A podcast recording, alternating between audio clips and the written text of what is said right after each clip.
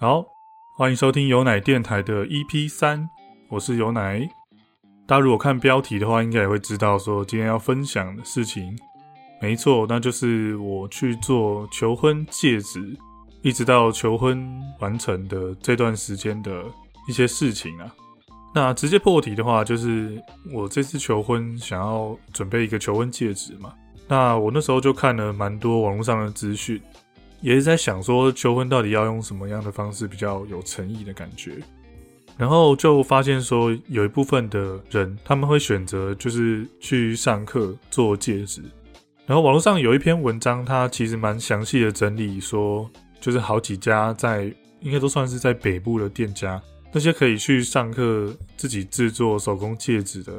各个店家的评分，因为它算是一个神秘客的文章吧。所以他会比较客观的去评说每一家店家，比如说他制作的难易度啊，它的价格，然后它可以提供什么样的记录服务，有的会有拍照，有的有录影，那有的会有一些比如说什么更深的刻字化之类等等的。那那文章分析的其实蛮透彻的。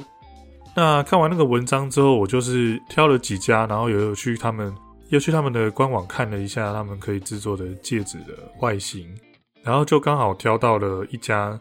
整体去参加完课程，然后做完戒指之后，去网络上爬文，才发现说这家好像算是蛮多人就是都给予好评的一个制作戒指的店家。对，那就是我这次选的是一个叫做黑角设计的店家。那它在北部有应该是有两间店。那两间店距离没有到很远，那都是在板桥府中站那边。好，那我觉得如果大家求婚的话，也不用过于比较，因为很多网络上的文章都会有像我一样的焦虑，说到底求婚要什么样的形式啊？然后还有说是不是一定要有钻戒？因为很多人就觉得说要有钻石嘛。然后甚至有那种租借钻戒去帮助你求婚的服务，呃，以我个人的价值观会觉得说有点奇怪，因为你租借完求完了之后，那那个戒指就是还要还回去，我自己觉得对我个人来讲说这样子反而更尴尬。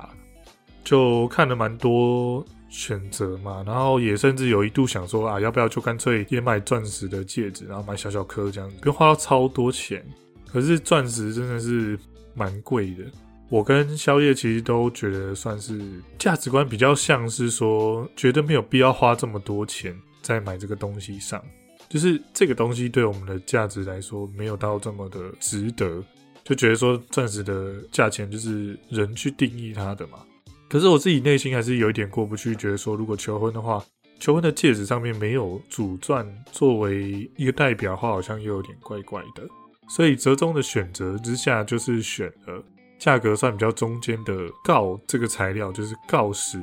作为它的主钻的材料，然后旁边是有小小的碎钻点缀。然后因为我就是四月的时候要出国嘛，然后前一阵子都是和朋友一直在讨论出国的事情，然后事前的准备什么的，就是我大概有想要求婚的这个念头，其实是差不多。大家都已经确定机票定了之后，我才想到说啊，好像应该赶快来准备一下。所以其实是有一点点赶的，还没有一开始没有决定说到底要买的还是用做的嘛。那用做的，直到它完成的那个课程中间，其实是店家他们需要蛮多缓冲时间。所以其实我从二月准备要做，一直到四月要用这个戒指，其实它时间算是压的还蛮蛮刚好的吧。我取货的时候，基本上就已经是距离出国大概就是两个礼拜前了，所以如果再晚一点准备的话，就会来不及。如果你是准备要求婚的人的话，你可能要提早去做求婚的戒指的准备，不管你是要买的，或是你要去自己手工做，或是等等的，或者说你想要求婚要有一些气球啊，或是什么蜡烛啊之类，有些人会准备这些嘛，那你可能都是要就是不要压到最后一刻。那下一趴就来分享一下，就是我去做戒指的过程。先讲一下，就是他在网络上写说做戒指会有经过什么样的过程。那我参加的课程是只要十分钟前抵达教室，当天就可以完成以下的这些事情，包含体验款式，还有确认戒围。然后这课程还有包含一部分的，就是算是精工跟那种各个戒指材质的介绍课程，就是也算是帮你补充一点知识吧。课程介绍完之后呢，就开始做蜡戒的那个粗胚。呃，因为我这次选的课程，它做完之后，并不就直接是那个戒指的本身，而是它是一个蜡的，算是模型吧。那模型之后，它会再拿去铸模，铸模之后再去用这个模具呢。去灌入你选择的材质，然后店家会帮你把它完成。但是你必须要把这个模具亲手做出来，等于说，如果你模具做的丑丑的话，灌出来的戒指也是会丑丑的。然后接下来就是模具做完之后，就是戒指就雕刻嘛。那雕刻之后完成，就是完成那个蜡戒本身。蜡戒完成之后呢，就可以和他们确认说你有需要什么样的加工方式。那个有需要像碎钻啊，或者一些刻字化什么的，然后拍照之后就等待三到四个礼拜，就可以取回你的成品。它的流程大概是这样了。那就分享一下，就是我当天去做戒指的这个过程。好，我去做戒指的那天是二零二三年的二月七号，因为我安排的时间是在下班时间嘛。我六点下班之后就赶快冲过去府中捷运站那边，然后到了那里的时候，其实就已经呃蛮接近他上课的时间了。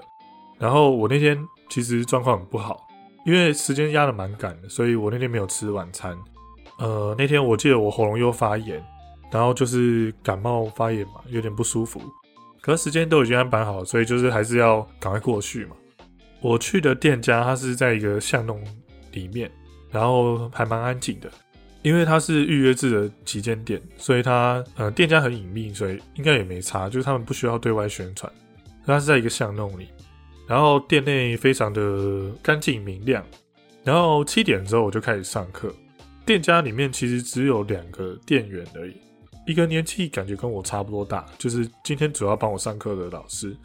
然后另一位是大概目测应该年纪比我稍微大一点，就是三十几岁的一个姐姐这样子。呃，之后就开始了一对一的教学嘛。一开始可能有点紧张吧，可是后来就觉得说是一对一教学嘛，然后老师脾气也很好，然后感觉也很有修养。过程中有任何问题也可以直接和老师反映，所以我觉得就慢慢就放松下来。然后主要紧张的原因是，呃，没有做过这种精工戒指类的课程，所以就是很担心自己会做不出来。可是店家就说，就是一定会让学生就是把成品做出来，然后如果有做错啊，或是断裂啊之类，都还有补救的方式。对，所以就就比较没有那么紧张，就开始制作。然后店家的课程还有包含一个蛮贴心的服务，就是当你做到一半的时候，另外一位。那个老师他就会在侧边帮你用相机拍照，然后也会拿你的手机去做缩时录影，所以是等于说你可以记录一下你制作的这个过程这样子。之后就是会选择要制作的材质嘛。那我一开始参加这个课程的时候，我是选九二五的纯银戒，然后加锆石作为主要的钻石，然后加价它旁边去贴一点碎钻的形式。刚才有讲说店家会有那个说明戒指的材质的课程，店家介绍完之后呢，那最后我是选择做十四 K 金的玫瑰金作为戒指的材质，因为我觉得就是颜色宵夜也还算喜欢吧，印象中。我觉得纯金的颜色比较不好搭配吧，相对来说玫瑰金比较不会这么的死板的感觉，那我自己是觉得银跟玫瑰金这两个比较好看。然后就想说，那就选玫瑰金好了，因为银的饰品其实比较容易变形，所以作为戒指，可能我会觉得玫瑰金的材质可能会比较耐用一点，然后也好看这样子。哦，一开始店家也会分享说，就是像外面的话，如果你直接手工做银戒，跟你是用蜡雕制作的个别的难易度这样子。的确和我想象的差不多，是如果你是直接制作成品，就是可以直接佩戴的戒指，你在做的过程中可能要比较小心，然后做的难易度也会比较高，并且因为它的材质本身就是那个金属，所以它一定是要先加热之后才可以凹制嘛。相较于蜡来说，就没有这么容易的去打磨它。听完之后，我的确是比较庆幸说自己选的就是蜡雕的课程。因为我自己是没有说坚持一定要就是直接对这个材质开始进行雕塑啦，我没有这样的要求。应该说我没有这样的坚持啊，我觉得就是只要有手工参与的话，就我自己就觉得算可以接受这样子。应该说我自己的需求是，我觉得只要有参与刻字化挑选的过程，并且我会希望说自己有一些手作的参与这样子，并没有坚持说一定要是从零到一百，就是自己完全都是由自己去完成这个戒指这样。那我之前也有在网络上看过一些，就是去参加一些手工制作精工的呃课程的成品。如果是直接对比如说银啊或是金啊之类的材质去敲打，然后研磨啊跟去凹折去制作的，很多的成品上面都会有，我觉得就是肉眼可见的瑕疵啊。所以我就很蛮，其实也蛮担心说，如果去参加那种课程的话，会比较做出来的成品可能会没有那么好看。加上我自己对于做一些很细部的操作，其实没有那么有信心。总之就是算是蛮庆幸这次做的是那个蜡雕的课程啊。之后店家就会开始介绍戒指的材质嘛，介绍完之后才选的啦。店家这边可以提供的就是银、金跟铂，铂就是白金嘛，这三种材质。那价格当然就是铂最贵嘛，然后再是金，再是银。我相信有打游戏的应该都知道嘛，就是铜、银、金，然后白金，然后钻石这样子嘛。它的确就是跟金属的贵重价值去排你的排位这样子。银的部分的话，店家是说它的质地比较软。如果你是做银戒的话，你也可以选择电镀的方式，让它的材质变得比较硬。那它电镀就是电镀银，可以再电镀银白色，然后玫瑰金、跟金还有黑金这四种颜色。那我自己是蛮不喜欢黑金的吧，就是我觉得黑金比较像是个性单品。就是你来搭配衣服那种，可能是比较酷的感觉。可是如果是求婚的话，应该蛮不适合的。对，呃，其他的材质其实它都跟金的可以选的材质有一部分的相似，但是它跟金的色泽还是有差异。这样子，毕竟它是电镀的嘛。然后在金的部分的话，它是质地比较硬一点。然后它有黄 K 金、银 K 金跟玫瑰金。这三个呃颜色可以选，那黄 K 金就是一般的黄金嘛。那如果是呃 K 金数越高的话，它的颜色就会越亮越鲜明。然后银 K 金的话，做起来就是比较接近银色的，但是淡淡的会有淡淡的金色这样子，我觉得蛮不明显。所以基本上金这边我最后就只考虑玫瑰金嘛。那玫瑰金就是像大家看到有些手机或是些饰品那样子，只是毕竟它是金真的金的。东西，所以它不会像是塑胶的那种，或是说其他的材质会看起来有点就没有那么亮啊。毕竟它是金属，所以它是真的蛮亮的。我觉得颜色还蛮好看的。然后再来就是铂嘛，铂就是白金，然后它就是本身非常的硬，硬度蛮高的，但它价格也是蛮贵。对于这种像我就是很没有研究的人来说，我其实没有办法分辨说就是银跟铂的差异这样子。如果它是白金的东西，我可能会以为说它就是比较亮的银饰品这样子，所以我会希望说，既然都花了钱的话，还是想要能够在一定的限度上，让不管是自己啊或者别人，就是看得出来说，哎，这个是，哎，我都已经花了这样的钱，然后我也不希望它看起来就是好像很朴实无华这样子，至少它算是一个奢侈品嘛，所以我觉得希望它是光鲜亮丽好看一点，所以最后就没有选呃铂嘛。好，总之就是挑一挑之后，我就觉得说，那就用玫瑰金，然后加上主钻用锆石，然后旁边点缀碎的钻石，这样子作为一个最后的决定。然后之后就开始制作了。它制作的方式其实就是一开始的时候，他会拿一整条像水管一样的造型的那个蜡，因为它可以决定你的戒指的那个厚度嘛。你选好之后呢，它就是切下超出你戒指的厚度的一小段。然后就会变成一个像是小小的甜甜圈的一个厚厚的蜡做的管子的切面，这样子就是一个甜甜圈状的圆圆的蜡。接着下一步呢，就是去刮戒围，就是大家的戒围一定不一样嘛。当初报名完课程之后，店家就有有传了一个影片，就是告诉大家说关于你要怎么样知道你女朋友或是男朋友的戒围的这件事情。然后那影片中就有分享蛮多方式，我觉得还蛮有趣的。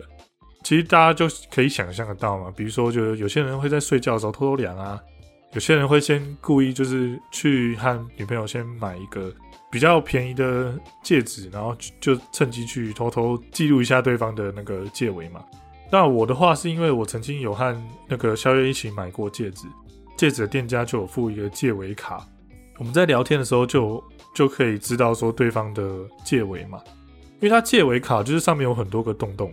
就我不知道大家小时候有没有玩过那种，就是可以画圆圈的那种，就是有一个比较胖的尺。然后上面不是有很多洞洞吗？有大到小的。然后小时候一定会把它手指套进去转嘛，对不对？那戒尾卡其实就是像那样的东西。你想要知道我的无名指的那个戒尾是多少，你就直接把你的指头插到洞里面。当然就是挑一个就是不会太松也不会太紧的洞，那就是你适合的戒尾嘛。最后做出来之后，戒尾如果不符合的话，店家也是有我忘记是一次还是两次的免费修改。所以就算是比较安心啊，不会让你觉得说啊靠腰到做完之后套不进去，不就尴尬？可能会宁愿就是至少你要确定你的戒围是能够套得进去的。然后再来就是有一些戒指的店家，或者是说你去外面买戒指，然后它都会有那个可以量戒围的那个算塑胶环还是什么东西吧，就可以套进去，然后去量戒围。只不过说每一家的那个戒围的那个尺码，就是跟鞋子一样有很多规格嘛，所以你最好是要知道就是正确的度量单位。那像我的话，我是直接记那个就是公分数了，所以就比较不会错的太严重这样子。这是刚才讲戒围的部分嘛，制作的部分就是他刮戒围这个动作呢，是他会给学生一个锥状的刮刀。然后那刮刀是可以直接插到那个那个刚才讲切下来那个小小的甜甜圈里面，然后之后从外面开始慢慢往往内刮嘛，刮刮刮刮刮，然后越刮会这个杆子会就可以套到越内侧嘛，越内侧就是越粗的部分，它是由细到粗的部分，然后上面会有刻度。你知道你要最终目标的戒尾之后呢，你就是要把戒指的内圈不断的打磨到。它刚好可以卡在，比如说，假设你的那个单位是九的话，那它可能会一开始插进去的时候，你只能插到六那边，你就慢慢磨磨磨磨，就可以插到七那边，然后插到八那边，插到九那边，然后你就要停下来，去把两侧的那个就是轮流轮流摩擦，然后让它内径就是平均的都是九这个单位这样子。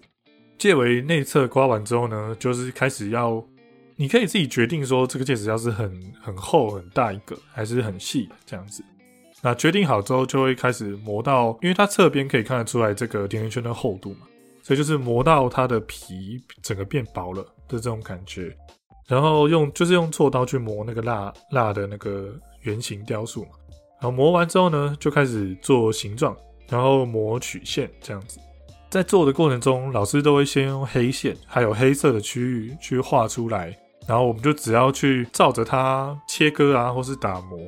比如有些时候是要避开这些区域啊，有些时候是你必须要把这个区域内的东西磨掉，或是磨到怎么样的程度，这些老师都会算是讲得很清楚、很细心的教学，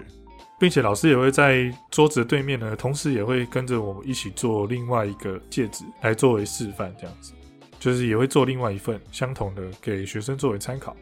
它整个形状的确都是自己从零到一百手做的，没错。那我一开始也以为说，哎，蜡的话会不会是也是要用熔的？就我本来以为是可能外面不是也会有那种做，比如说手指啊的那种蜡的模型，或是一些那种蜡的雕塑课程。所以我本来以为蜡的部分会需要用到加热，但是整个过程中都全全部都是有一个比较厚实的蜡。去慢慢把它磨成戒指的形状，这样子我觉得还蛮酷的。虽然说一开始也是选定网络上的这个公版的戒指作为自己理想的状态去制作，但是在做的过程中，你也可以自己决定说这个戒指要多宽啊、多粗啊，还有它形状的曲度为何。因为这戒指可能会是有一些凹曲啊，或是一些流线型的。那你可以决定说，这个流线要非常的大幅度啊，或是很小幅度，或者说它的深浅之类都可以决定，甚至细不细到要说，就是这个曲线要是由左下到右上呢，还是由右上到左下呢？因为戴起来感觉会不一样嘛。然后还有钻石的大小，甚至是连钻石的戒台，因为它戒台不是会有爪子去抓住这个钻石嘛，然后并且镶嵌在戒指上嘛。那这个爪子的爪子的数量、爪子的方向、基座的大小之类都可以决定。没有想到说它可以刻字化到这么细的部分，所以就还蛮有趣的。然后再来就是，因为我参加的这个方案，它其实是有那个刻字化内部的那个刻字的部分。然后我本来以为就是就是那种软体去打字嘛，就你只能用预设了几个字体这样选一个字体，打上你想要的字嘛，然后会有什么字源和字数限制什么的。结果这次制作，他竟然说：“哎，不需要特别去刻意去限制它的长度、宽度之类的，这边店家都会帮你调整，甚至可以直接画图案去刻字上去。然后这一点，我就觉得对我来说超级无敌加分，因为我和宵夜其实都算是画画认识的嘛，就是对于画图都是有一定的兴趣这样子。然后也会觉得说，比起文字，如果还有一些图片作为纪念的话，就是会让我觉得非常开心，然后也很有纪念价值。”那所以就是我觉得这点真的非常棒。然后当场的话，他就是抽空的时候会，就可能老师这边还在忙的时候，会抽空让学生去旁边的那个手写板当场画要刻的图案。可是我当场画画画完之后，觉得说 就是自己很不满意啊，所以我就有要求说，那可不可以之后我在家里再传图档过去，让他们就是用比较精致的图档去去那个刻字画。店家也说 OK 啊，那没关系。不过当场的话也是已经大概大致决定了一下，就是想要做的图案跟文字啊，在做的过程中，就是有和老师稍微聊了一下天，然后老师就是有问我说：“哎，我是不是会画图啊？”因为有看到我在画那个戒指的图案嘛。然后之后又聊到说在做 podcast 啊，没想到老师居然有听那个马克信箱，还有那个瓜吉的新资料夹，就是让我蛮蛮讶异的，对。最后就是整个结束了之后呢，就为戒指拍了拍了张拍立得嘛，然后也有就是一起合照这样子，然后最后就结束了。整个弄完之后，就其实就已经十点多了，然后我就觉得说有点不好意思，就是说好像有点耽误到课程嘛。他有分享说，大部分的学生制作时间是大概到九点多左右就会完成。我不知道能不能说是我比较细心啊，但是我就很很害怕它会断掉什么的。但最后整个做完的过程中，没有说哪里有特别切除太多啊，或者说有戒指断掉的事情发生，所以就是算是还蛮顺利的完成了。然后十点多就结束了之后，就赶快回去。然后那天就是其实弄到蛮晚蛮累的。我那天其实就是骗宵夜说我要去和另外一个朋友见面。那因为那个朋友就是宵夜比较不熟嘛，所以他也没有多问什么这样子，不想让他知道我去参加这个课程。那我刚才讲说做完戒指那天是那个二月七号嘛，然后到了三月十七号的时候，这天是礼拜五，然后那天就是我刚好和宵夜有见面，我们一起到我家附近的肯德基吃那个，就是那时候好像是情人节有出一个什么巧克力烤鸡套餐吧，我那时候在吃那个东西。然后就是算一个小聚餐这样子，然后吃完之后那天就是宵夜有要到我家住，回家的时候就是刚好宵夜那时候在用我的电脑，好像玩手游还是那时候在打斗吧，有点忘记。然后刚好那时候开了网页，开着网页是就是为了要联络其他朋友嘛，要一起玩。然后刚好那时候黑角设计就跳出那个讯息跟我说：“哎，戒指已经完成了，可以取货。”我就很紧张，因为那时候宵夜那时候在用我的电脑嘛。F B 就有跳出那个店家的对话，然后我就很担心说他会发现，就宵夜就真的还发现说，哎，这是什么东西？就是这个对话是怎样子？我好像没看过。然后我就跟他说，呃，你可不可以不要看？对，我就跟他说，我没有要骗你，可是就是那个东西是要送你的，但是我希望你可以不要先看它的内容，这样子。然后宵夜就是抱持着怀疑的态度，但是他也没有去戳破我，对，就还好，他没有看是什么东西。而且也有点庆幸，说那个黑角设计这个名字啊，就是它不是黑角精工啊，或是什么黑角黑角钻戒啊什么之类，就是没有让他直接发现说它是什么东西啊，所以就还好。然后到了三月二十号的礼拜一，因为我刚才说宵夜发现就是对话是礼拜五的事情嘛，然后我那时候其实就有约说，那就礼拜一的时候要去取货。我那天就和小叶说，那我们那天晚上就不见面。没想到小叶就说他可不可以跟我一起去取。然后我想说，好吧，那也没关系嘛，只是我不想要让他知道我拿了什么东西，所以他就和我一起去，然后我请他在附近的地方等一下，然后我们就一起吃了饭，之后就结束那天的行程。然后回家之后就把实体打开来看嘛，然后我就觉得说实体比想象的还要好看很多，当初也是有一点担心，说我选的那个主钻会不会太大一颗，